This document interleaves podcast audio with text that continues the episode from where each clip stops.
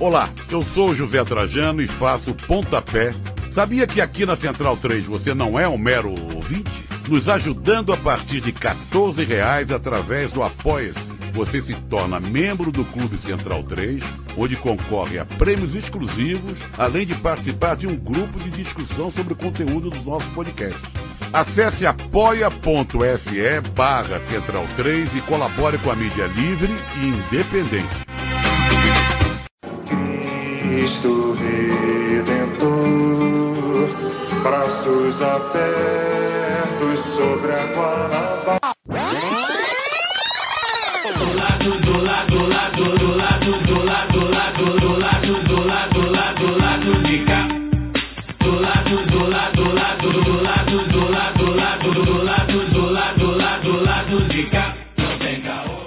Olá, ouvintes da Central 3, aqui quem fala é Caio Belandi, apresentador do Lado B do Rio, chegando hoje com uma novidade. Nós ainda não teremos o Lado B Notícias, o Lado B Notícias está suspenso por tempo indeterminado, passando por reformulações, voltará em breve, mas por hoje a gente fica aí com a Live B do Rio, que aconteceu na última sexta-feira, dia 11, onde eu, Daniel Soares, Fagner Torres e Lana de Holanda comentamos a saída do Marcelo Freixo do PSOL rumo ao PSB. A live ficou bem bacana, ainda está bastante atual, embora tenha sido feita na sexta-feira. Os comentários ainda estão bastante atuais, então a gente decidiu subir aqui para o feed. A gente aproveita também e pede a vocês deixar o likezinho, assinar o nosso canal lá no YouTube, www.youtube.com.br Lado B do Rio. A gente também está querendo fazer o mesmo sucesso estrondoso que fazemos no podcast lá no YouTube. Então é isso, fiquem aí com a Live B do Rio comentando a saída do Marcelo Freixo e na sexta-feira o programa Lado B do Rio volta normalmente. Até lá!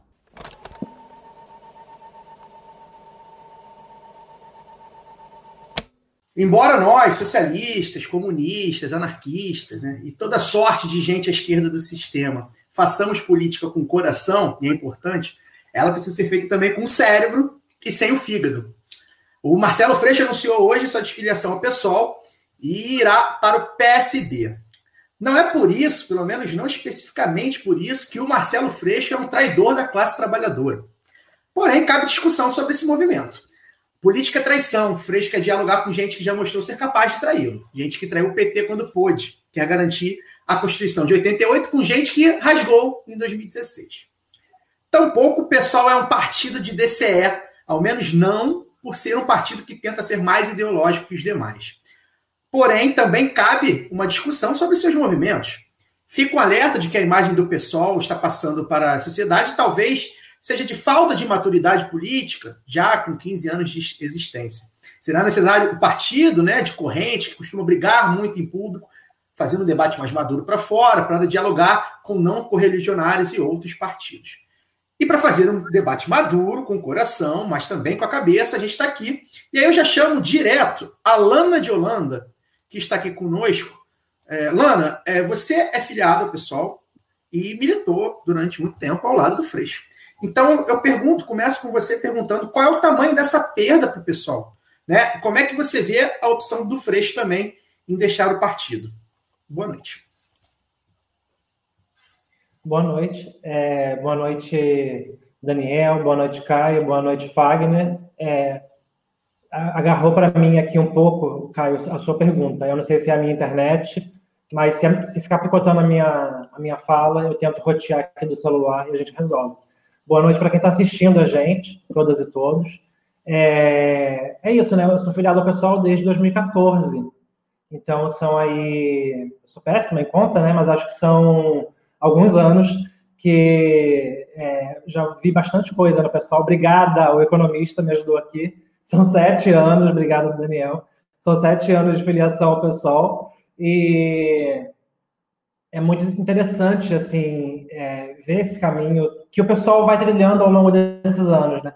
Eu preciso dizer que eu estou muito triste hoje, assim. É, foi para mim hoje um dia que amanheceu triste. Eu fiquei triste em ver a notícia, embora, obviamente, já tinha ideia de que o Freixo sairia do partido, mesmo quem não era filiado, afiliado ao partido, já tinha essa, essa ideia, né? Várias notícias que pipocavam, vários rumores de que ele sairia do, do PSOL em algum momento, mas ver isso de fato acontecer é, para alguém que constrói o partido é algo triste, porque eu até escrevi isso mais cedo, é, por muito tempo, não só aqui no Rio de Janeiro, né, mas eu acho que no âmbito nacional, porque o pessoal ele é muito forte no Rio de Janeiro e acaba virando meio que um, um reflexo para o restante do pessoal em outras cidades, em outros estados, o Freixo ele era quase um sinônimo né, do, do, do, é, do partido. É, o pessoal é o Freixo, Freixo é o pessoal. Isso ficou muito ligado por muito tempo, eu acho que está ligado ainda hoje. Eu acho que o Freixo ele vai acabar passando por algum processo aí, fazendo algum exercício de reconstrução da sua imagem, de meio que realmente se desvencilhar do pessoal, embora internamente, obviamente, já existiam críticas de várias e vários militantes de que o Freixo já não representava necessariamente os ideais do Partido Socialista, a gente pode depois falar mais disso, mas ainda assim, popularmente, o Freixo ele é visto como alguém que é o pessoal. Então, vai ter esse processo de, transição da imagem dele. E eu tô triste porque eu acho que o, o, o Freixo ele perde em sair do pessoal, é, porque o pessoal tem uma militância orgânica que outros partidos de esquerda, principalmente o partido que está apontando que, que é o partido que ele vai, né? E acho que isso já foi confirmado por uma live que ele fez hoje mais cedo, que é o PSB. O PSB não tem essa militância orgânica que o pessoal tem, essa base no movimento estudantil, em alguns movimentos sociais, movimentos feministas, movimentos antirracistas. É, e eu acho que isso faz diferença para um candidato, acho que isso faz diferença para alguém com o histórico que o Freixo possui, é, mas o, o, pessoal também perde, né? Também não posso ser aqui Poliana, Alice. Eu vi algumas pessoas falando hoje, ah, já foi tarde. É, e eu não acho isso, não. Eu acho que o pessoal também perde com a saída de um nome como Freixo. Perde politicamente, pragma, é, eleitoralmente, porque é um grande nome que na última eleição de 2018 fez é, centenas de milhares de votos, isso é muita coisa. Então o partido vai precisar passar talvez por uma por uma reavaliação da sua postura ano que vem, como vai ser a eleição do ano que vem, para não perder cadeiras, para não perder a sua posição, como hoje é o maior partido de esquerda no Rio de Janeiro, é, institucionalmente falando, no, nos parlamentos né, municipal, da capital e parlamento federal, também na LERJ. Então, o partido vai precisar ver como que vai se reconstruir nesse sentido, eleitoralmente, mas também nesse sentido da imagem, né? Como que o pessoal se projeta para fora na sua imagem de um partido que tem uma certa amplitude, que a gente sabe que ainda é limitada, mas que tem um potencial muito grande, mas esse potencial estava muito ligado ao Freixo, né, até então. Então, como que agora isso caminha daqui para frente? Não vai ser fácil, não, e é isso. Como militante do partido, hoje eu posso falar que eu estou triste mesmo. Eu gostei, gostei muito da sua fala, Lana, porque eu acho que é uma fala muito madura mesmo, né? De entender que eu acho que o movimento tem os dois lados, né? Eu acho que a gente está aqui, a gente acaba virando referência para muitas pessoas, principalmente fora do Rio, no debate da análise da, da, da conjuntura do, do Fluminense. E a gente está aqui, é, nós temos as, as, nossas opiniões, nossas preferências, vamos falar sobre isso, mas a gente também quer deixar um, um quadro mais claro para as pessoas que às vezes não estão é, é, no dia a dia. Né? Você, como militante, está no dia a dia, a gente, como é, é jornalista, também está ali no, no, no, dia a dia do partido, ou fora do partido, com movimentos e tudo mais. Fagner, quero ouvir você, que também é filiado ao pessoal, ou já saiu, não sei, não, está uma confusão. Queria ouvir você aí sobre, sobre Primeiro, acho que assim, a pergunta que eu, que eu quero te fazer é o que que o Freixo quer com isso, para além do que ele vem falando, né? Da frente ampla, de construir uma frente ampla. O que que você vê desse movimento que o Freixo pretende fazer indo para um partido que, como a Lana falou, não tem tanta militância orgânica assim, é um partido mais fisiológico, menos ideológico.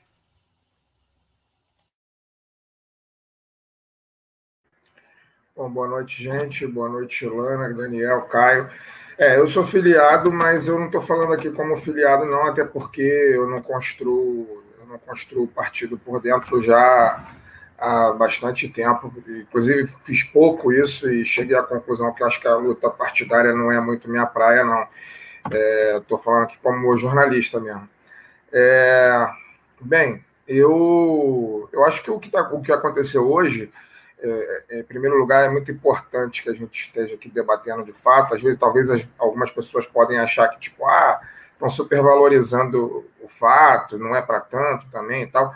Eu acho que é para tanto, porque porque o Rio de Janeiro é a segunda, o segundo maior estado da federação, né, um estado extremamente falido e que vem num, num momento já de 30 anos e que o Palácio Guanabara, como diz Daniel Soares, é um cemitério de reputação política, né? E cada governo, todos os governadores, com exceção do Nilo Batista e da Benedita da Silva, é, ou foram ou estão presos, né? Em função de escândalos de corrupção. Dois que eram vices que assumiram, né? Não foram é, eleitos dois vices. Né? Então, a gente, eu acho que merece ser debatido, porque, querendo ou não, gostemos ou não, é, e muita gente não gosta desse fato, mas o fato é, Marcelo Freixo é o principal nome político do estado do Rio de Janeiro já de algum tempo. Né? É, é, o deputado, ele era o deputado estadual de maior é, visibilidade da esquerda, ele se tornou o deputado federal mais bem votado, né? ele, como deputado federal, algumas pessoas, gostemos também ou não, controverso ou não, ele é o deputado federal um, dois deputados federais com mais proeminência é, para o público, estou querendo dizer para o eleitor comum, né? Porque para os eleitores tarados por política, como todos nós aqui, todos eles têm a, a mesma, vamos dizer, o mesmo brilho, né? Mas para o eleitor comum, nosso vizinho, nosso familiar, que não é lá muito ligado no dia a dia da política, né? Quando fala do pessoal, lembra do Marcelo Freixo, né? Quando lembra das, das campanhas dele à prefeitura e tal. Então, eu acho que hoje é um dia, sim, historicamente, é, é um dia politicamente histórico. Né? A gente tem um, um quadro importante no estado do Rio de Janeiro que sai do partido para disputar, sai do partido onde que ele construiu durante 15 anos para disputar uma, a principal eleição da vida dele, né? Que, com todo respeito às duas eleições que ele foi candidato à prefeitura, em 2012 e em 2016, é, a eleição para o governo do Estado de 2022, muito provavelmente, vai ser a maior eleição da vida dele. Né? É, ele vai ter que percorrer o Estado todo, né? ele vai ter que, sim, dialogar com setores da sociedade que ele não está acostumado a dialogar enquanto candidato à prefeitura, tanto em 2002 quanto em 2006, as campanhas dele foi absolutamente puro sangue, né? Ele não teve que se aliar com o partido de centro nem com o partido de direita. Hoje a gente tá, comentava sobre isso que no jingle dele, né? O jingle dele de 2016 tem o trecho que, que fala é, como é que é o trecho sem aliança vendida em troca de tempo de televisão, né? Esse trecho vai ter que ser suprimido na próxima eleição, né?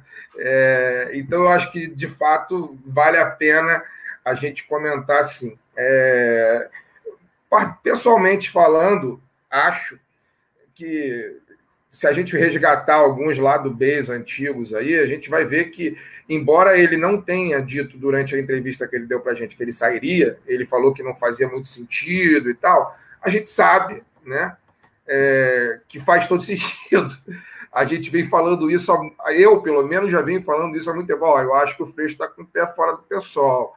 Ó, eu acho que o Freixo está com o pé fora do pessoal e tal. E eu, isso tem pelo menos um ano que eu percebo esse movimento, né? Tem pelo menos um ano que eu percebo esse movimento. E hoje ele se consolidou. A gente não sabia exatamente para onde ele ia, se ele ia para o PCdoB, se ele ia para o PSB, se ele é, ia até para o PDT. Ele foi cortejado pelo PDT também e isso ele assumiu para a gente no, no, no, programa, lá do B, é, ou, ou para o próprio PT, né? É, eu acho que o caminho natural, eu acho. É, eu conversava hoje com um grande amigo meu, o João Leonardo Medeiros, professor de economia da UF, é, sobre essa mudança, e a gente tem visão um pouco parecida sobre isso. É, em primeiro lugar, eu acho importante que o Lula que, a meu ver, é a figura central nesse processo, né, para além do Freixo, é muito importante que o Lula esteja de fato olhando para o Rio de Janeiro hoje. Né? E eu vejo um movimento muito diferente do Lula em relação ao Rio de Janeiro, de movimentos que ele fez lá atrás. Né?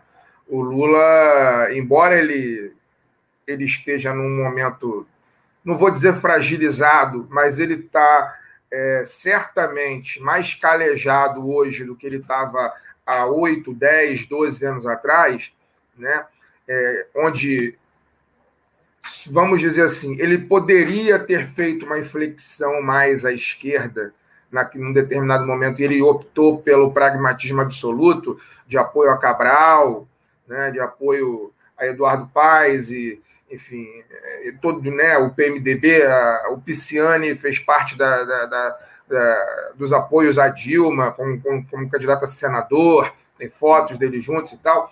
Hoje, eu vejo um movimento, por incrível que pareça, é, embora o, o, o, a posição do cachimbo não entorta o beiço. Né? Então, é óbvio que o Lula fala com Eduardo Paes, vai falar com, os, com o Rodrigo Maia, vai falar com essa turma mas eu vejo o Lula, de certa forma, tentando reorganizar né, parte da esquerda, porque, óbvio, o pessoal é muito consolidado no Rio de Janeiro, mas a, a outra parte da esquerda, o PT Rio de Janeiro destruído, o PSB absolutamente inexistente, o PCdoB com uma figura aqui, outra ali. Eu vejo o Lula como o principal nome político do, do Brasil, né, o principal nome político da esquerda brasileira, com um olhar de reorganização da esquerda no Rio de Janeiro. E eu acho que a mudança do Freixo do PSOL para o PSB passa por esse processo de tentativa de reorganização da esquerda, da, de uma, não vou falar da esquerda, porque, enfim, como eu já falei, o PSOL é muito forte no Rio de Janeiro e o PSOL é um partido de esquerda, mas de parte da, das esquerdas. Né? Essa parte das esquerdas seria o PT, que sempre foi absolutamente rifado pelo, pelos governos federais e pela executiva nacional do PT em relação a, ao Brasil, né? E, e também desses outros partidos que eu vou chamar de partidos satélites aí desse campo é, desse campo petista, que é o PSB, o PCdoB e tal. Eu acho que num primeiro momento, o, eu acho que é por isso que o Freixo não foi para o PT, é, por dois motivos. O primeiro é pela. Porque o Rio de Janeiro tem umas, umas questões é, muito, muito. que são um pouco diferentes até do próprio Brasil. Né? A gente. Aqui é o estado do bolsonarismo, aqui que o bolsonarismo nasceu. Então, eu acho que não quiseram correr o risco do Freixo, de repente, vir candidato ao, ao governo do Estado e não ter chance de vencer simplesmente porque é o candidato do PT. Então, acho que esse risco não quiseram correr. E, e acho que é por isso que ele está indo. Esse acho que é um dos motivos pelo qual ele está indo para o PSB. Né? E o segundo, né, é, que aí não é exatamente o motivo dele estar tá indo para o PSB, mas sim o motivo dele ser candidato ao governo, eu acho que tem aí a mão do senhor Luiz Inácio Lula da Silva, como falou, ó, quem é o principal nome da esquerda no Rio de Janeiro? É Marcelo Freixo. Então, Freixo, chega aqui. A gente precisa disputar a eleição para ganhar em 2022, porque Bolsonaro é, é, é, muito forte no Estado, no Estado do Rio de Janeiro, é o Estado dele. É, a gente tem que ter uma candidatura robusta que vai unir todo mundo com um nome forte, mas não pode ser pelo PT, porque pelo PT o risco de perder a eleição aumenta. Né? Então, é, acho que é por isso. Acho que é por isso que, acho que, é por isso que Freixo está saindo do, do pessoal para disputar uh, o governo do Estado pelo PSB. Por ele ser o nome mais forte do, do, da esquerda no Estado é, e, e, porque o PSB não carrega é, o ônus da destruição é, vamos dizer, midiática, moral é, que o PT sofreu ao longo desses anos. Eu não tenho, eu acho que está bem provado isso, né? Está comprovado isso. Eu não tenho a menor dúvida que, embora o PT seja ainda o principal partido de esquerda do Brasil, eu tenho muitas dúvidas se o PT elege um presidente da República hoje, por exemplo, se não for o Lula. Né? Eu acho que o Lula é, é, o Lula é maior do que o PT. Então, é por isso que ele, ele, ele, ele lidera as intenções de voto. Se não fosse o Lula, se ele tivesse peso né, ou qualquer outra coisa, acho dificilmente o PT faria um presidenciável, por mais que tentasse. Né? é, dificilmente faria. Então eu acho que é por isso, acho que é por esses motivos. E aí, antes de passar a palavra para Daniel, eu, a minha reflexão é muito simples. Assim. Eu, não tenho muitas esperanças de que o processo eleitoral é um processo que define né, a minha vida, a vida das pessoas. Eu acho que eu acho que o processo eleitoral é parte dele. Né? É, é muito melhor eu ter um governo PSB, um governo do Freixo, com alianças à esquerda, com alianças ao centro e até mesmo com alianças à direita não bolsonarista. É muito melhor para mim, é muito melhor para os meus vizinhos, é muito melhor para os meus familiares, é muito melhor para as pessoas que vivem nas favelas, né, do que o governo Cláudio Castro, né? Ou o governo Pazuello, como já chegaram a aventar aí que o Pazuello pode ser um nome bolsonarista candidato ao governo do estado. Então, antes de tacar qualquer pedra na decisão do Freixo, né, é, é, eu imagino o que, né, o que pode ser pior do que é o que a gente está vivendo. Né? E não está vivendo de agora, porque o Rio de Janeiro já vive uma desgraça há muito tempo. Né? É, então, foi mais ou menos isso que eu tentei escrever hoje até no Twitter lá e tal. O Twitter não é um lugar muito bom para poder fazer essas reflexões, porque o espaço é muito curto. É, mas é isso. Assim. Se eu estiver vivo em 2022 e o Freixo for o candidato mais viável né, para combater o bolsonarismo, eu não, não vou. Eu votei no Eduardo Paz para prefeito, não vou votar no, no, no Freixo para governador. É óbvio que eu vou votar no Freixo para governador. Então, assim, antes de tacar pedra, eu prefiro reservar as minhas pedras para atacar no inimigo, né? Porque naquele inimigo certo, né? Que é o, o, o Cláudio Castro e essas aberrações que o Rio de Janeiro vem parindo ao longo dos últimos anos e décadas. O Freixo, na pior das hipóteses, eu consigo fazer uma oposição é, é, dialogada, né? Eu sei que ele não é um cara que, se eu me, me colocar contra ele em algum determinado momento do governo, ele não vai, ele não é capaz de mandar me matar, né? Os outros eu já não sei. Os outros eu tenho minhas dúvidas se seriam ou não capazes de fazer qualquer coisa do tipo. Então, Daniel, é importante, é importante. Deixa, deixa o Daniel falar um pouquinho para ele dar boa noite também. E aí a pergunta que eu te faço, Daniel, que a gente conversou mais cedo no nosso grupo de conselho editorial, é o que, o que, que representa o Freixo indo para o PSB em termos eleitorais, né? Qual, por que, que isso dá mais chance do Freixo se eleger, na sua opinião, uh, do que estando no PSOL? E eu queria que você falasse também, o pessoal está perguntando bastante, eu acho que você é um cara bom para falar sobre isso, sobre a questão do PSB lá do, do, do, do Eduardo Campos, né? Pernambuco, que, que não é exatamente um partido de esquerda, né? Ah, é um partido que tem enfrentado bastante críticas à esquerda, inclusive do PT, né? É, foi engraçado que em 2020 a eleição no Recife ficou PSB versus PT, com o PT representando a esquerda, né? mais a esquerda do que o PSB. Então é, considera-se de maneira muito, muito simples, muito fácil de, de, de definir o PSB de Pernambuco um partido mais de centro-direita do que de centro-esquerda. Então, como é que também, como é que também fica esse, esse, essa negociação em nível nacional, né? É, como é que também vai, vai ser o Freixo indo e o Dino parece que vai também. Isso deixa o PSB mais à esquerda. Queria que você falasse também sobre isso. Boa noite né, a todas e a todos. É, essa, esse movimento do, do Freixo de hoje eu vejo como um passo dentro do que ele falou na, na entrevista que ele deu para o lado B. Embora ele tenha dito textualmente que ele não sairia do pessoal, né, se você ouvir a entrevista inteira, é, você vai ver que ele estava. Ele, ele, fez o lançamento da candidatura a governador dele, digamos assim, na, naquele programa, e falando abertamente que ele contaria com o apoio é, esperava o apoio de uma frente ampla, ampla mesmo, né? não uma frente de esquerda, mas uma frente que incluísse é, nomes ao centro e nomes da direita, é, segundo ele, de, com quem se podia dialogar contra a extrema-direita e o crime. Né? Ele usa essa, essa expressão diretamente.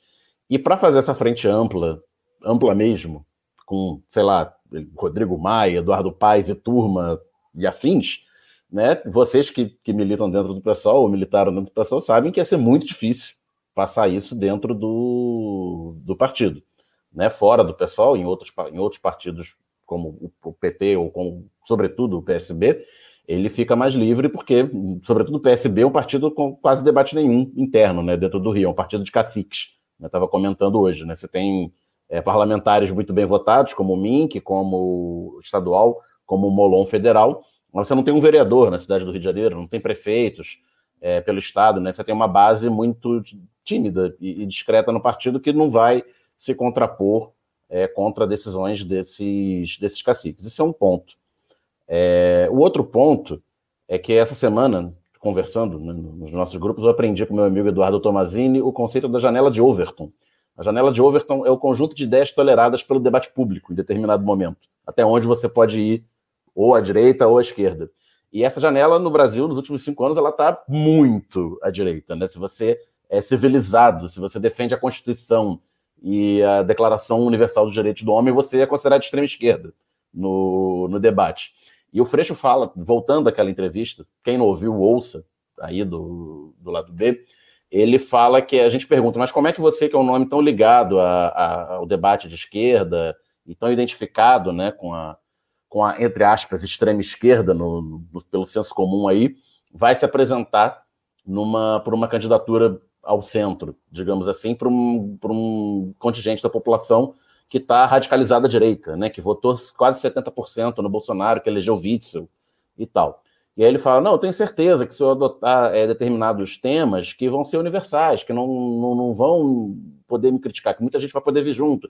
Se eu falar de emprego, se eu falar de disputa da juventude, ele elenca uma série de temas que estariam dentro da janela de Overton aí, que estariam, seriam aceitáveis para um debate público e ele levar as ideias dele, e que ele, que ele tá no, tá no, tá no que o campo dele concorda, para fazer esse, esse debate público.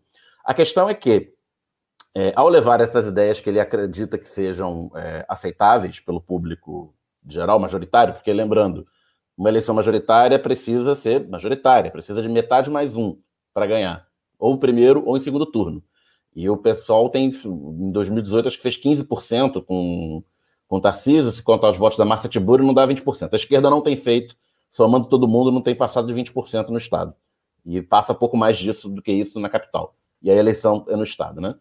É, então você precisa convencer um contingente bastante razoável da população que é refratário a ideias de esquerda, é, sem usar o. Minha filha está chegando aqui para participar do programa, sem usar o toda a gama de, de, de ideias de esquerda.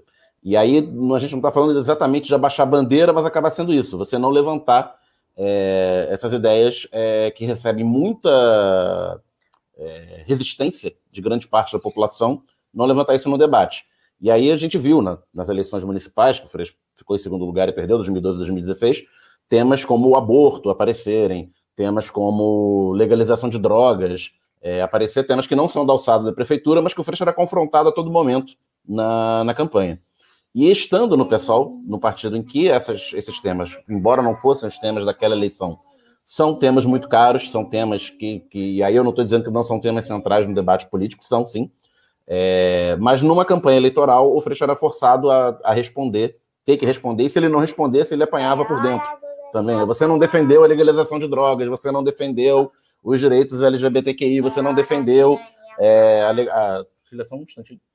Você não defendeu é, N, N é, temas, né, que, embora não fossem da alçada municipal, é, não fosse do interesse do marketing da campanha discutir, ele era confrontado, e era confrontado porque o outro lado sabia que o, o boa parte do público é, é refratário a esse tipo de tema, e, e, ele tinha que responder. E no PSB ele talvez não, talvez não, ele não vai ser obrigado, ele não vai ter uma pressão interna de dentro do seu partido a responder por esses temas, por mais que o pessoal talvez apoie a candidatura, não sei se oficialmente, não sei se sem lançar uma candidatura e com quadros apoiando, isso daí é um debate que o pessoal vai fazer e a gente vai ver quando, quando chegar. Mas, enfim, é, ainda não, isso tudo foi a minha introdução, né? É, vejo, vejo a saída do, do Freixo do pessoal nesses dois lados. Estou tudo pensando a, a, campanha, ficar mais livre para fazer, ficar livre, na verdade, para fazer alianças ao centro e à direita, e poder se furtar de fugir de, de alguns temas que ele considera e muitos consideram que, que vão, vão, vão causar uma rejeição muito grande. É, respondendo as perguntas do Caio, né? Como é que ele, ele se encaixa aí no, no, no PSB? Wagner já falou que a, a, ida dele para o PSB e não para o PT já é uma, uma ideia de fugir do antipetismo, né? Que ainda é muito forte, sobretudo no Rio de Janeiro. Isso é uma coisa. Outra coisa é que ele vira, ele já entra no PSB muito grande, como um quadro muito grande do partido, um quadro pesado, e nacionalmente, no Rio, sobretudo, mas nacionalmente, e isso cria um desbalanceamento de poder dentro do próprio PSB. É, ele vira uma figura, talvez a figura mais lulista do PSB, que é um partido que sempre é cortejado para lá e para cá. Se a gente pegar o histórico do PSB desde a redemocratização aí, você vai ver que o PSB já apoiou o PT, já lançou o Garotinho, já, já ficou neutro. Né? 2018 foi, foi disputado. É, o Ciro queria, o PSB apoiando. Uh, teve um acordo com o peso de Pernambuco. Né? Votaram, né? pelo, é votaram muito... pelo golpe, votaram pelo golpe em 2016. Sim, sim. Não, e é. tipo, o, o, o, a gama de pessoas que já passaram pelo PSB, o PSB teve Saturnino Braga, o Romário. teve Alexandre Cardoso. Romário. Romário, Garotinho, Romário foi eleito pelo PSB. Garotinho e Romário. Garotinho Rosinha. Não, mas assim, estou falando de exemplos extremos aqui, né? Que o Alexandre Cardoso, que foi prefeito de Caxias, e o Saturnino Braga, que também era uma figura histórica. Né? O, partido joga lá e cá. No, no, em São Paulo, com Márcio França, e no Paraná, o PSB é auxiliar Tucana, desde sempre. Né? É, mas enfim, a Marina foi candidata pelo PSB, com o PSB abrigando a rede que não estava legalizada em 2014. É um partido sem uma identidade muito, muito forte. Ao mesmo tempo que é razoavelmente grande, tem ali 20, 30 deputados, tem governadores, principalmente, exatamente por ele ser essa, essa coisa um pouco amorfa, né? Você pode ser PSB pelo lado tucano, pode ser PSB como linha auxiliar petista. É, então é muito confortável você, às vezes, em determinado estado, é, embarcar no, no, no, partido, determinados grupos políticos. Então ele é um partido que o Lula certamente tem interesse no, no apoio e ele coloca um, um cara grande dentro, pra, de, do, dentro do, do, da composição de forças ali do partido. Hoje, é, a família Campos Arraes, digamos assim, é muito forte por causa da estrutura que o partido tem em Pernambuco. Eles são. O Eduardo Campos se elegeu governador de Pernambuco em 2006. O Miguel, o avô dele, tinha sido governador dos anos 90. Então, são, somando tudo, dá uns 20 anos de poder, sendo 15 consecutivos, né? quatro mandatos de governador em, em Pernambuco. É, agora com a, a, prefeitura nos últimos três mandatos. É, é uma máquina muito forte. Pernambuco é um estado grande, é um estado importante, então tinha um peso imenso no partido. É, Para onde os campos iam, o partido acabava pendendo. Então, embora a família Campos tenha relação de razoável para boa com, com o Lula, né? É, você tem um, uma força a mais, tem um, uma figura do, do, do, peso do Freixo dentro do partido, faz uma, uma cunha ali dentro, petista dentro do partido, digamos assim. Por fim, é, os riscos né, desse movimento. O Freixo fez uma aposta altíssima, ele, ele jogou com a carreira política dele, porque é, como ele também, voltando mais uma vez ao, ao, programa que ele fez com a gente, ele falou que seria muito confortável continuar como deputado pelo, pelo pessoal. Seriam reeleições consecutivas certas, até a, a perder de vista. Ele faz esse movimento pensando em ganhar a, a eleição para o governo do Estado com tudo isso que a gente falou. É, os riscos são imensos, principalmente é, a, a, o histórico. A história nos ensina que a direita trai a esquerda com, em, em alianças que a, que a esquerda é cabeça de chapa. Sobretudo no Rio de Janeiro. Toda vez que teve movimentos, costuras nesse sentido, da esquerda encabeçar uma chapa com, com centro, com direita, com direita moderada, sei lá o quê, a direita acaba traindo em algum momento. Então, corre-se o risco, falta aqui um ano, um ano e quatro meses para eleição, 16 meses, até, sei lá, em junho, que é quando é o período das convenções, aparece o nome de um outsider aí bem, bem visto na, na sociedade, nem direita nem esquerda, muito pelo contrário, com apoio de Rodrigo Maia, Eduardo Paes e do PSDB e de outros nomes do PSB e do PDT e monta uma chapa é, para concorrer contra tudo isso que aí está um outsider da vida um Witzel que saiba usar talheres e que não fale em tiro na cabecinha e concorra é, dessa eleição. Nem Lula nem Bolsonaro, né? Nem Lula nem Exatamente, Bolsonaro. nem Lula nem Bolsonaro, mas a gente conversa com os dois porque é uma conversa institucional. Vocês sabem. Eduardo Paes. E, Eduardo é... Oi? Eduardo Paesismo. Eduardo Paesismo. Então, esse acho que é o principal risco, da traição dentro da própria frente que ele pretende montar e de, de ser escanteado nesse, nesse processo. Vou fazer uma, uma pausa rapidamente, só para fazer os procedimentos de youtuber, porque é importante. Por exemplo, o pessoal falando aí de deixar o like. Cara, é importante, você deixa o like lá. Aí a gente conversou com a Nina da hora essa semana, essa semana né? O programa desse, de hoje, né? Então, quando dá, deixa o like, comenta, isso gera é, engajamento. E aí também tem aqui o pessoal do, do Superchat, né? A Karina Soteiro. Cara, acho que a Karina Soteiro é ouvinte desde o comecinho, se eu não estou enganado. Deixou aí uma merrequinha para nós, que é sempre bom. É, quem quiser deixar o superchat, a gente está aceitando. É sim, a Karina Gustavo- Sotero é a mãe. A, Karina Sotero é a mãe da Malu. Ela, ela, ela é ouvinte antigona, né? Acho que desde os primórdios. Esse, esse já é também quase um membro honorário, Gustavo Novasta também. Não pode ver a gente que deixa a merreca para nós, para a gente beber a cerveja quando a pandemia acabar. Juntos. Valeu, Gustavão. Saudações tricolores para você aí, meu camarada. E o Rodrigo Maciel também. Salve lá do ba Babies, é isso? Gostei. Lana, é, vamos lá. Eu tenho uma pergunta. Sinta-se à vontade para comentar o que você quiser, tá? Antes de mais nada, né? Eu, eu fiz aqui umas pautinhas e umas perguntas, mas obviamente aqui é a pauta é livre. O que, a frente ampla é um negócio que eu acho meio complicado. Porque até onde a gente pode ir na frente ampla, né? Eu acho que essa é a grande questão para mim, que eu olho esse movimento do Freixo com muita desconfiança. E acho que todos, né?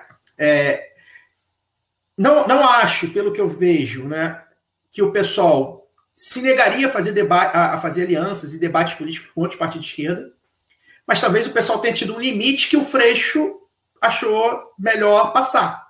E aí eu falo abertamente aqui, para mim, o corte, o meu corte, é o golpe em Dilma Rousseff. Porque se você está falando em defender a Constituição Federal, você precisa- defender a Constituição Fede- Federal de 88 em 2018 em 2016.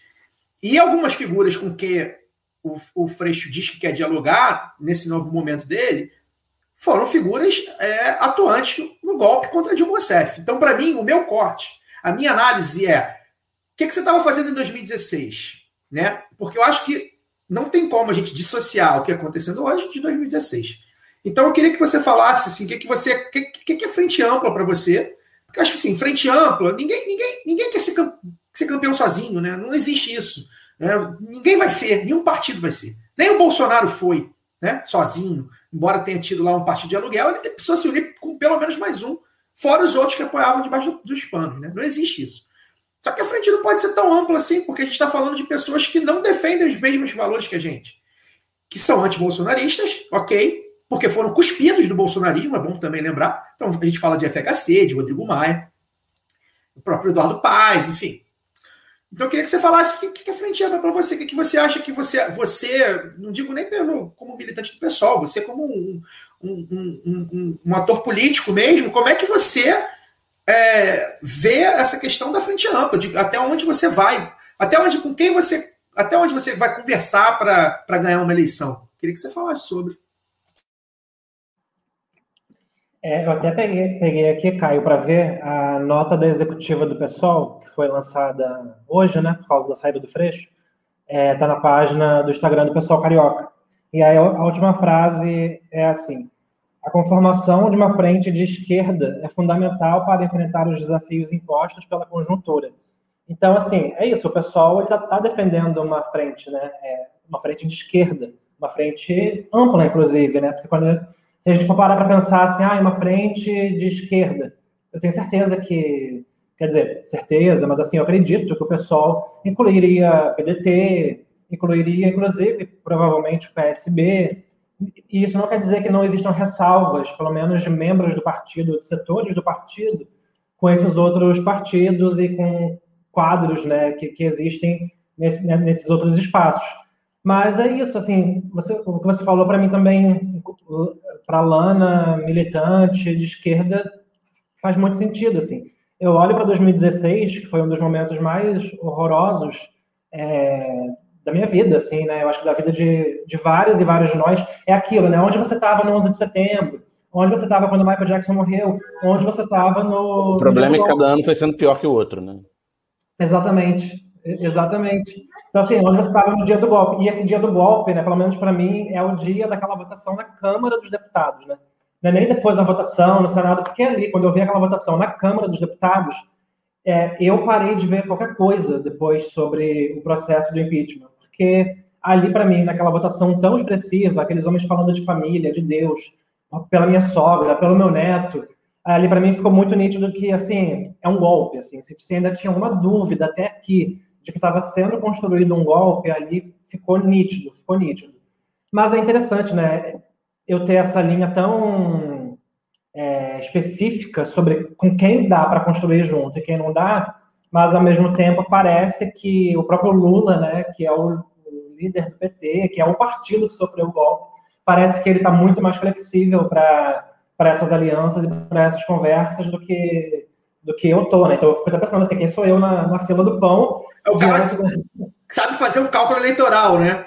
Provavelmente, Exatamente. mas Fala, Daniel.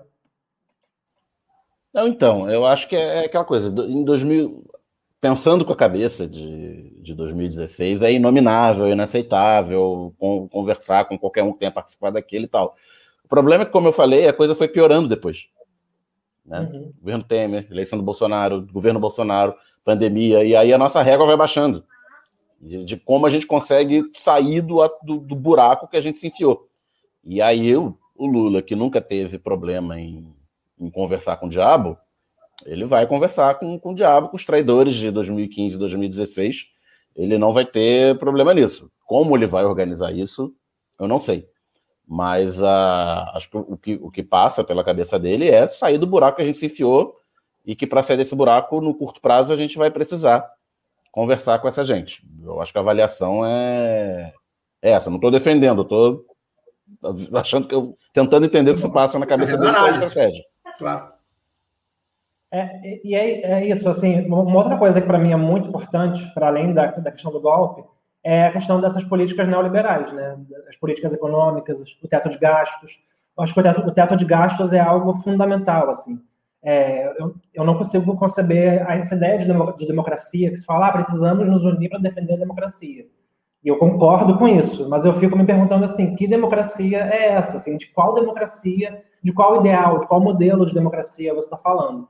Porque é, o ataque à democracia ele não passa só pelo Bolsonaro, e isso é óbvio, assim, para quem minimamente acompanha a política, para quem minimamente é, ouve o lado B do Rio, é, é, lê textos de esquerda, textos minimamente engajados, a gente sabe que essa construção dessa, desse autoritarismo do Bolsonaro, essa construção desse neofascismo, ele não passa só pelo Bolsonaro, ele passa pelas medidas econômicas que fortalecem o projeto que Bolsonaro também defende.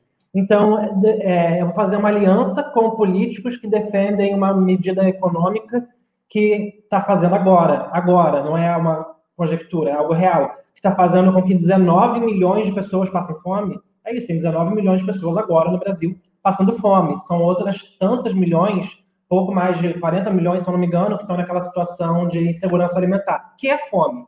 É fome, só que é um termo, né, uma fome um pouco menos agressiva.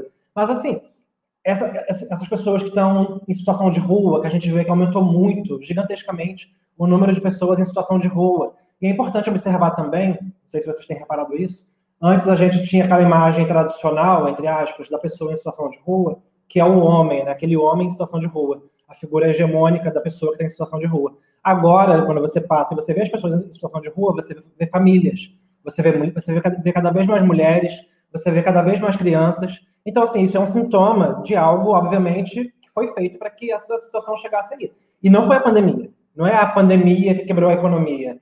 É, o Fagner quer dialogar. Pode, Fagner, pode? Não, pode falar, Lana. Termina, eu só estou levantando o dedo para sinalizar que depois de você sou eu, mas pode terminar. Tá bom. É, mas, mas é isso, assim, então, para mim, essa régua ela é muito rígida, assim. É, e eu, de verdade, eu não me considero uma pessoa sectária, ah, porque política é diálogo, assim, obviamente política é diálogo. E eu entendo também, acho que é importante falar isso, eu entendo que a gente está numa situação anormal.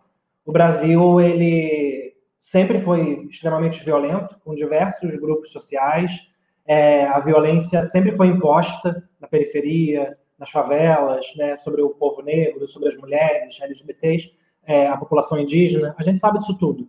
Mas nos últimos anos é inegável que a gente está numa situação extremamente anormal, em que essa violência ela está muito mais presente, essa violência está muito mais explícita. A gente está, sem dúvidas, diante de uma ameaça de golpe, golpe no sentido tradicional da palavra, né? aquela coisa militar. O, o Bolsonaro, uma característica do Bolsonaro é que ele não esconde nada, né? Assim, ele explicita o que ele vai, o que ele vai fazer, ele explicita o que ele defende, e ele vai lá e ele tenta fazer mesmo. Então, assim, ele está sinalizando, ele está dizendo que ele vai tentar dar um golpe, que ele não vai aceitar o resultado das eleições se, se ele perder. É, ele está ele tá avisando a gente isso e, obviamente, ele vai tentar fazer isso. Se ele vai conseguir ou não, não vou entrar nesse mérito, mas que ele vai tentar, eu não tenho dúvida. Então, diante disso, assim, entendendo que a gente está nessa situação tão calamitosa, eu entendo que sim, numa situação anormal, a gente precisa parar um pouco, tampar o nariz e falar assim, cara, eu não gosto, eu não gosto da, do partido tal, eu tenho várias divergências com fulano de tal, divergências não pessoais, né, divergências políticas,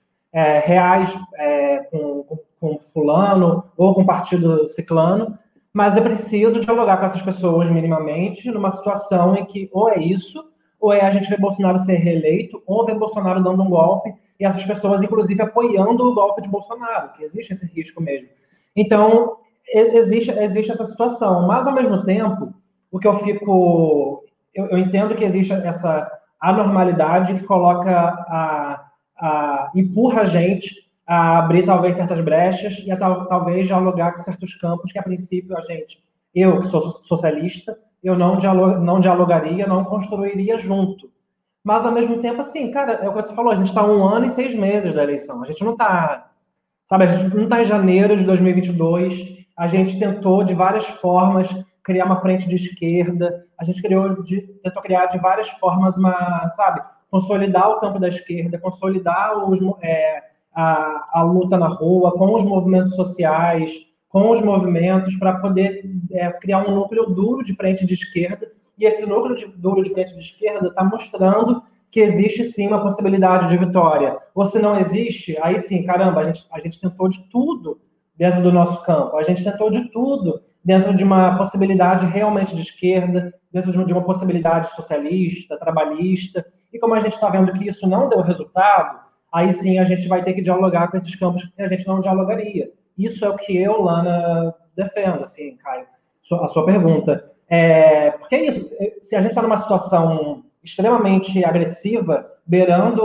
uma ditadura, que eu acho que é o que a gente está beirando de fato, uma ditadura naquele sentido tradicional, como a gente vê né, o tempo todo, o tempo todo a direita, a extrema direita estão tentando ou estão dando golpes na América Latina. Agora no Peru, a, a Keiko está lá dizendo que não vai aceitar o resultado que o Pedro ganhou a eleição.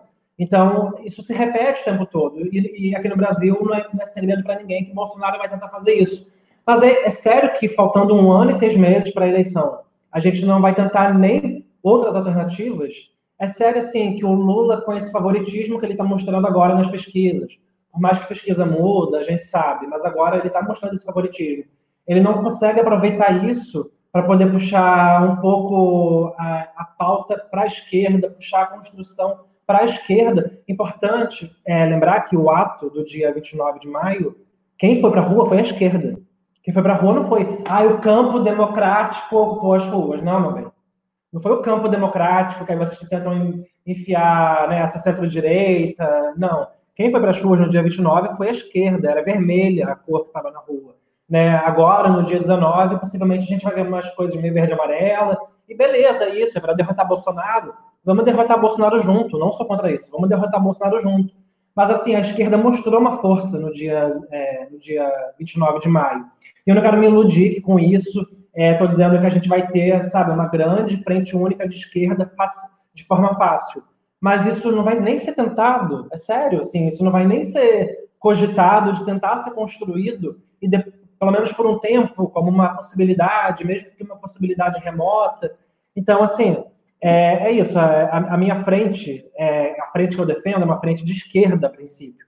E, obviamente, diante do cenário que Bolsonaro apresenta, é uma frente ampla no sentido real, ampla, é, com centro, com essa centro-direita, é, eu acho que, enquanto uma medida desesperada, eu acho que isso realmente não pode ser descartado. Assim. Eu não vou ficar aqui na minha bolha gritando eu sou socialista, eu sou ecossocialista, é, enquanto eu estou vendo o país pegar fogo, as pessoas morrendo de fome, Bolsonaro sendo reeleito, o desemprego aumentando. Obviamente eu não vou fazer isso. Mas é, não tentar se construir uma frente de esquerda é, que não seja nem só socialista, que passe pelo trabalhismo também, não tentar construir isso, eu acho que realmente é, é, é algo muito comum que muitas pessoas falam, e eu concordo, que a esquerda brasileira, uma parte grande da esquerda brasileira, ela já começa a briga entendendo que ela vai perder, né? Ah, eu vou Só perder. cedendo, né? A gente começa é, cedendo. Eu, já, já que eu vou perder, então eu já vou começar cedendo isso, aquilo, é porque a, a, a derrota é muito mais certa, então eu não vou nem tentar aquilo que de fato eu acredito, aquilo que de fato eu visualizo como um ideal de, de construção política, como um ideal de sociedade. Eu já vou começar pelo discurso derrotista e, enfim, é, é foda. Bom, é só para complementar aqui, é, é, eu acho que, na minha visão, não existe democracia no Brasil com pessoas passando fome né, e pessoas morrendo quando uma mulher grávida é, morre com um tiro né, de fuzil é, é, dado pela polícia, não dá para dizer que a gente vive numa democracia. Então, esse conceito de defesa da democracia é um conceito muito abstrato, né, porque algumas pessoas nesse país pode, ser, pode até ser que vivam numa democracia, né? É, agora, 99,9% delas não. Então, uma candidatura que se pretende eh, defender a democracia, assim, a gente tem que, nós aí, acho que é, no caso é o nosso papel, pautar qual democracia que, que será defendida, entendeu? É, é, porque se for democracia com a polícia continuar invadindo favela e entrando na casa das pessoas sem mandado de segurança, essa democracia não me interessa, entendeu? A gente tem que defender a democracia radical mesmo, e, e é, é, democracia com participação popular. E isso passa por, por várias pressões que nós temos que fazer nesses governos, nessas, nessas candidaturas que estão se construindo à esquerda a partir do ano que vem. Né? E aí a gente tem que defender, como Lana falou, a revogação de teto de gastos, a gente tem que defender a revogação de reforma trabalhista, reforma da Previdência, a gente tem que defender que essa maldita guerra às drogas, que de guerra às drogas não tem nada, acabe. Né? A gente tem que defender que a, a polícia seja desmilitarizada. A gente tem que defender, sim, né, é, que droga seja um problema de saúde pública e não um problema de, de, de, de, polícia, de polícia militar. Né? Então, eu acho que só dessa forma, é, com esse discurso radical, é que a gente vai, de fato, alcançar o coração das pessoas que precisam ser alcançadas. Porque, cara, sendo bastante sincero, né, faz sentido falar para uma pessoa que sai de casa todo dia às 5 da manhã para trabalhar, pega o, o trem lotado, é, aí desce na Central do Brasil 10 da manhã para poder pegar um, um, outro ônibus para ir para a Zona Sul, também lotado, é, para chegar, ser absurdamente explorado no seu trabalho, para depois sair correndo de casa para trabalhar e para casa e, e, simplesmente dormir e no dia seguinte já ter que passar pelo mesmo processo de novo. E nesse período, nesse trajeto, ele tem que ficar pensando qual o melhor trajeto, qual o trajeto mais seguro, para não correr o risco de ser assaltado, para não correr o risco de tomar um tiro da polícia. Faz sentido falar em democracia para essa pessoa? Não faz sentido nenhum. Não faz sentido nenhum. Então, para poder, poder defender democracia, democracia é, é democracia real, né? Democracia real é direitos garantidos para todos, comida no prato, já que a gente está nesse mote, né? Comida no prato, vacina no braço, né? Carteira assinada, é, é, desmilitarização das polícias, educação pública de qualidade, é, é defender a participação popular, o povo participando das decisões né, do poder público, né, de, o poder público dialogando, não utilizando é, políticas de cima para baixo, mas é consultando a vontade popular, Né? Isso, para mim, é defender a democracia. E eu acho que a gente tem que, assim, a gente tem um, uma tarefa árdua, porque é, essa tarefa é nossa, a gente é que tem que tensionar é, para que esse, esse debate aconteça. Né? É, eu tinha notado uma outra coisa aqui, mas eu acho que eu acho que na verdade já foi bem contemplado pelo que a Lana e Daniel falou, então eu vou, vou me abster, vou ficar mesmo só nessa questão de democracia, porque acho que fica esse alerta, né? Tanto para o Lula, quanto para o Freixo, quanto para qualquer candidato que se coloque aí no campo da esquerda para 2022.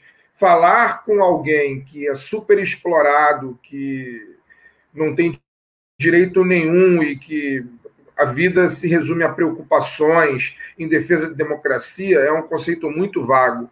Né? As pessoas precisam ter consciência da, do que democracia é a, é a participação dela nas decisões políticas, né? a participação dela naquilo que afeta a vida dela. Né? É, é, democracia não é política pública imposta de baixo, de cima para baixo. Né? É horizontalidade. Né? Isso, para mim, é democracia. Então fica a dica para quem vai se candidatar, não é meu caso, mas para quem vai se candidatar em 2022, quando for falar de democracia, né, fala da democracia que o povo precisa. Né? É, só para a gente ficar num exemplo aqui recente, o povo do Complexo do Alemão, por exemplo, que é uma, um complexo de favelas perto da minha casa, não precisa de teleférico, né? Tanto não precisava de teleférico que ele está parado há não sei quantos anos até hoje, depois de ter sido inaugurado. Né? Então, o povo precisa ser ouvido naquilo que ele quer, naquilo que ele precisa para poder decidir. Vou tirar meu microfone e minha câmera aqui, que estão batendo na minha porta. Só um minuto. Vai lá, segue em frente. Chegou, chegou, chegou a comida. Eu vou seguir em frente aqui, lembrando, né, pessoal aí deixando o like. Remover aqui o Fagner. Pronto, bonitinho aqui. Deixar o like aí, galera, que é importante pra gente. A gente está tentando ocupar o YouTube. O YouTube, enfim, é um espaço que é muito difícil de ocupar. A gente tá, pretende ir lá pro tal do, do Twitch também, enfim, mas a gente precisa estudar ainda melhor como é que vai fazer, mas a gente pretende ir também breve, que a gente sabe que a galera tá, tá acompanhando bastante por lá também. Vou, vou, vou ler aqui o meu xará, deixou uma verbinha aí para nós e falou assim: vocês acham que o Freixo, assim como o Ciro, vai parar de responder as perguntas sobre legalização do aborto? Mais ou menos o que o Daniel falou, né? O Daniel quiser responder diretamente essa aí, mas você falou mais ou menos isso, né?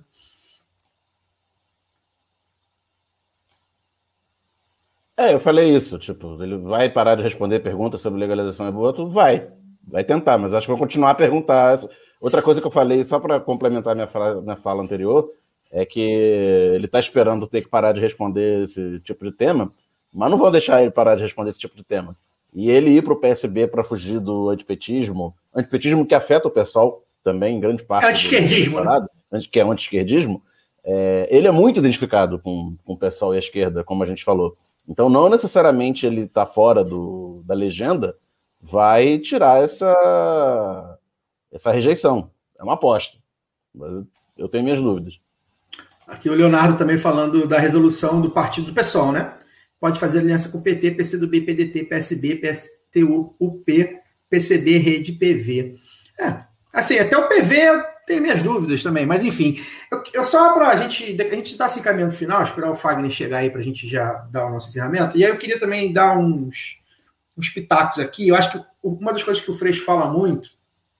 Acho que tem duas conjunturas que as pessoas comparam muito, e eu acho que não, a gente não está vivendo pode estar vivendo parecido, pode estar vivendo parecido, mas não está vivendo exatamente.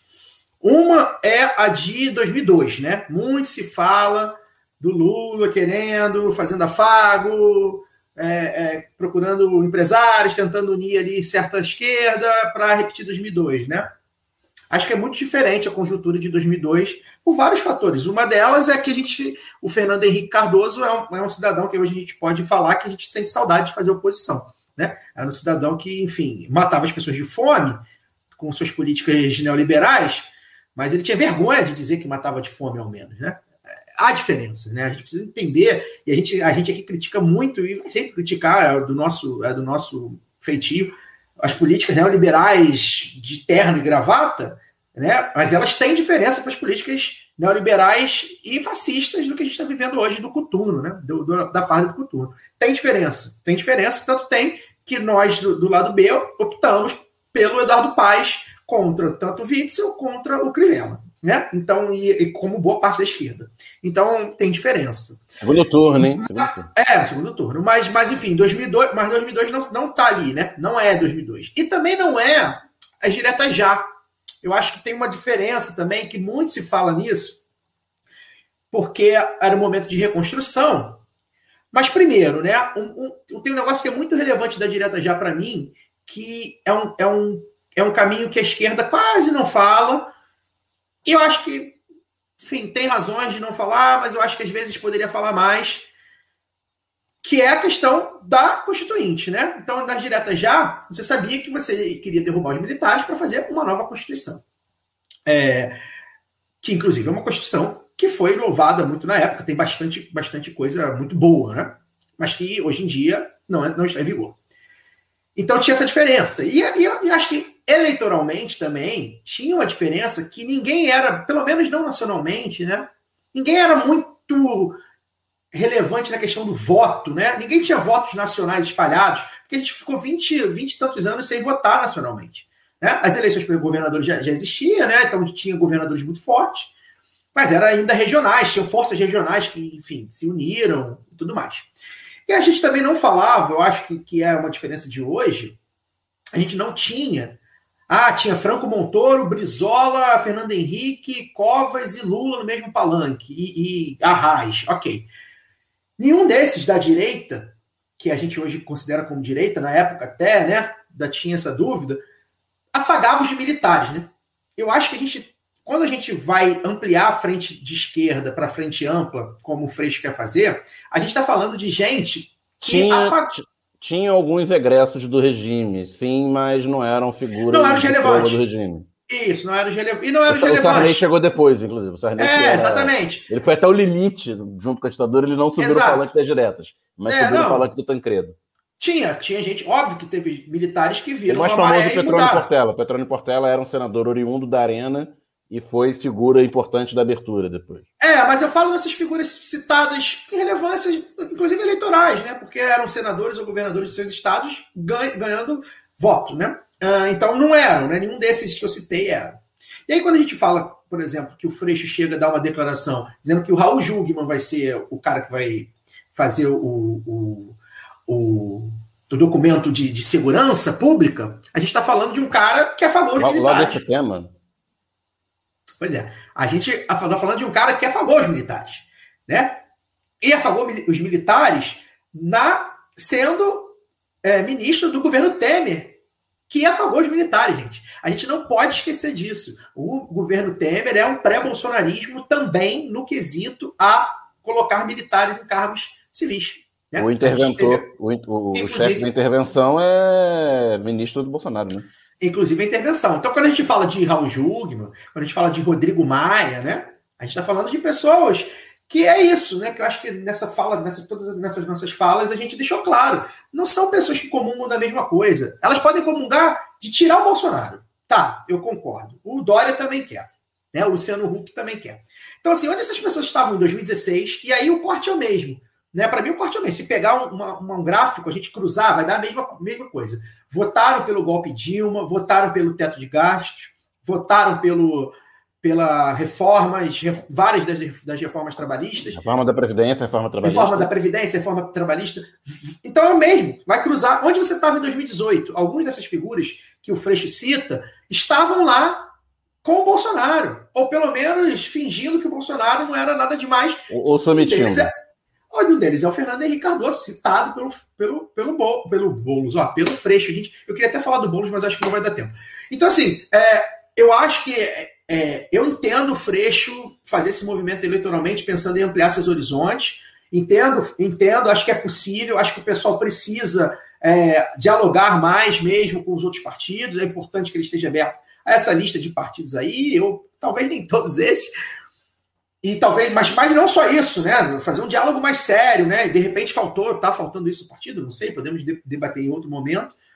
Mas eu, fica muito, para mim, para mim, fica muito estranho a gente a gente tá falando de, de, de- de aliança com um cara que, porra, Rodrigo Maia tava lá no saco do Bolsonaro há não há não muito tempo, né? E foi chutado, e aí agora tá querendo retirar o Bolsonaro. E, e detalhe, eleitoralmente não adiciona em absolutamente nada, tá? Para quem é de fora do Rio, né, que de repente esteja perdido, eleitoralmente, Rodrigo Maia não, não- ajuda em nada. E aquele velho lema conhecido: a esquerda precisa da direita para se, né, para se invernizar ali no debate público, para não ser atacada, né? E a direita precisa da esquerda para os votos, gente. Estou falando da direita, né? A extrema-direita já, já, a gente já viu que teve bastante voto. Mas a direita não tem esses votos todos. Fernando Henrique Cardoso não manda em nada. Ninguém, ninguém fala assim, pô, votei nesse cara para Fernando Henrique Cardoso. O Rodrigo Maia não manda em nada, não tem voto nenhum. Foi alçado como figura pública relevante porque a gente foi para o esgoto. E aí ele estava um pouquinho ali acima do esgoto e aí ele, porra, virou grandão. Então acho que também tudo isso que faz, faz esse, esse contexto atual. A gente, enfim, acho que é, era importante a gente falar. Vamos nos despedir, gente. Já estamos aí uma hora, a gente tinha colocado aí uma horinha como teto. É, deixem seu like, pessoal, por favor. O like é importante. Eu acho que a gente está tentando ocupar esse espaço, então, pô, eu sei que às vezes é ruim, pô, vai lá no celular, vai lá, abre o notebook rapidinho, deixa o like e tal. É, é importante. Então, eu vou me despedir, Lana, se despeça aí, deixe, deixe, deixe seus, seus recados finais pra gente. Muito obrigado pela sua participação. E, enfim, a gente está aí, continua a nossa parceria com seus textos retos e diretos e, ó, pum, na lata. Gosto muito, sou muito fã. Uma honra editar seus textos. Obrigada. E é uma honra para mim escrever toda quarta-feira, gente, de manhã, no lado B do Rio. Às vezes eu demoro, eu entrego o texto 10 da manhã, né, Caio? Você deve querer me matar, mas toda semana tem texto meu lá no, no site do lado B do Rio. Obrigada pelo convite para estar aqui falando sobre isso que mexeu tanto com a gente, né, no dia de hoje, assim, a gente que que vive da política de alguma forma que seja, assim, né, a gente que está sempre falando, dialogando sobre política, construindo política, foi um assunto que atravessou a gente hoje ao longo do dia inteiro. Então, obrigada pelo convite. E eu queria falar rapidinho que o PSOL é o meu partido e eu acredito muito mesmo, assim, de verdade, que o PSOL é um partido extremamente importante hoje para a conjuntura não só do estado do Rio de Janeiro, mas nacionalmente, assim. Eu acho que o pessoal tem muito a agregar na luta.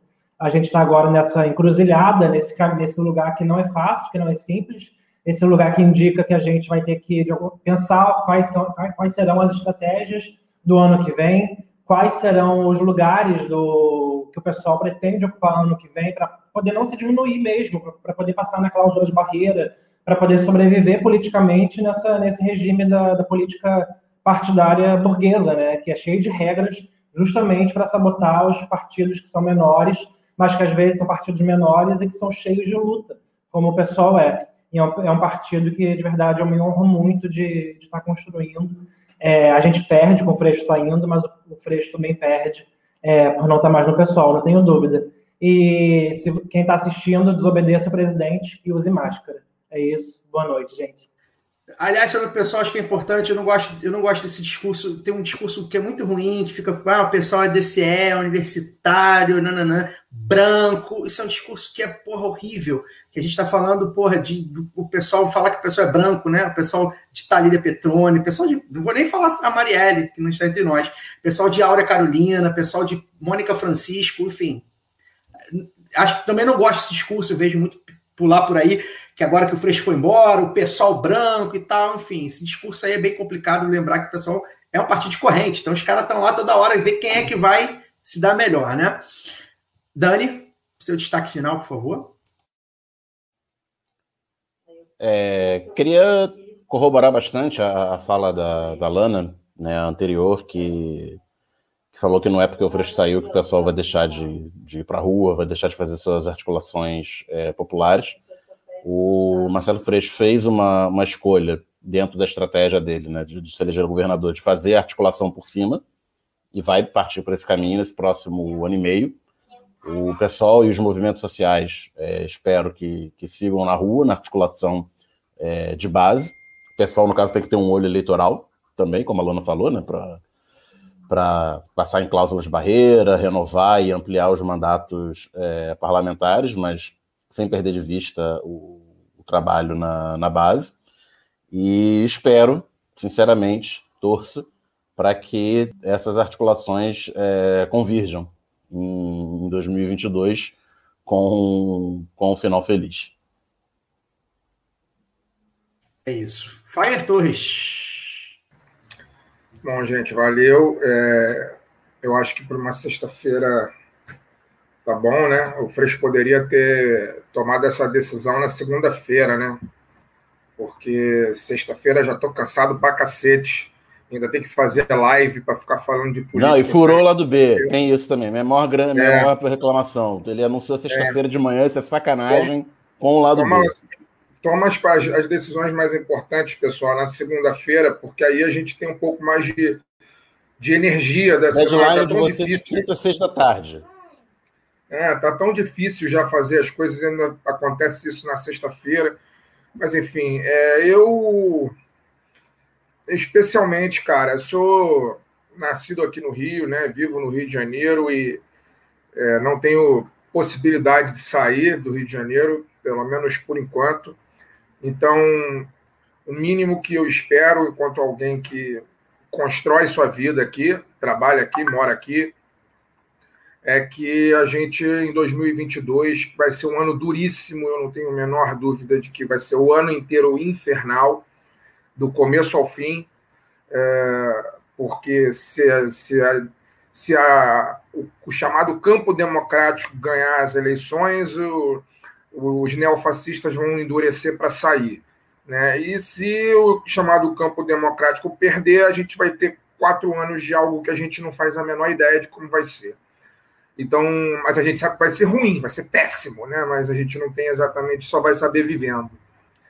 Né? Então, o mínimo que eu espero é que as coisas sejam. Né, quem está nesse front, quem está colocando seu, seu corpo e seu nome à frente desses processos políticos aí que pretendem, de alguma forma, tirar o Brasil desse, dessa situação maldita que a gente está vivendo, insuportável, essa situação Gente, eu falava hoje de manhã, assim, eu vi aquela notícia do presidente da República entrando num avião de carreira só para aparecer, assim, o cara nem ia, nem ia voar naquele avião.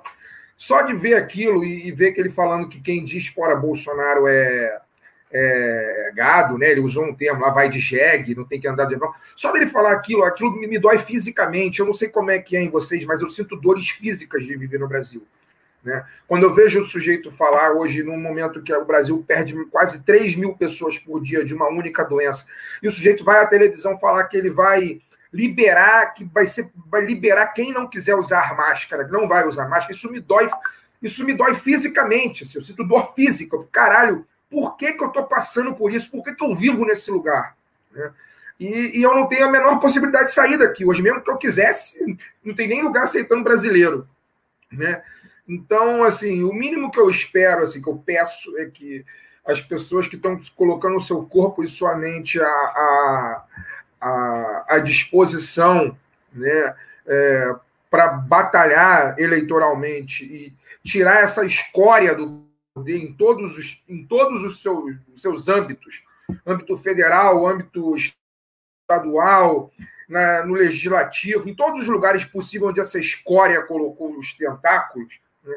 Eu só peço que elas é, tenham dias pesados de reflexão e que se coloquem no, no, no lugar de, das pessoas comuns que vivem nesse país, que estão sofrendo demais com tudo que está acontecendo, para que a gente construa algo realmente é, é, democrático, popular, né, e que traga impacto positivo na vida das pessoas a partir do ano que vem porque está muito pesado viver no Rio de Janeiro, está muito pesado viver no Brasil.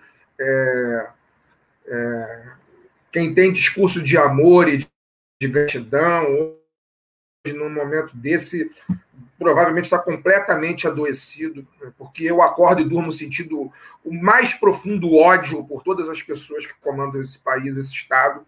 E eu, eu, eu isso, isso eu estou cansado de viver assim. Eu não quero mais viver assim. E para não viver assim, a gente tem que se organizar e tem que construir uma solução é, popular e democrática de verdade a partir do ano que vem. Espero que a gente tenha sorte. Valeu. É isso. É isso. E, e também lembrar que a, a, luta não se faz só nas urnas, né? Tem muita coisa para, muita água para rolar ainda.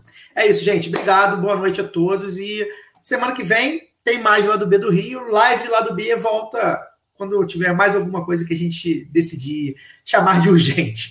Tchau, tchau, gente.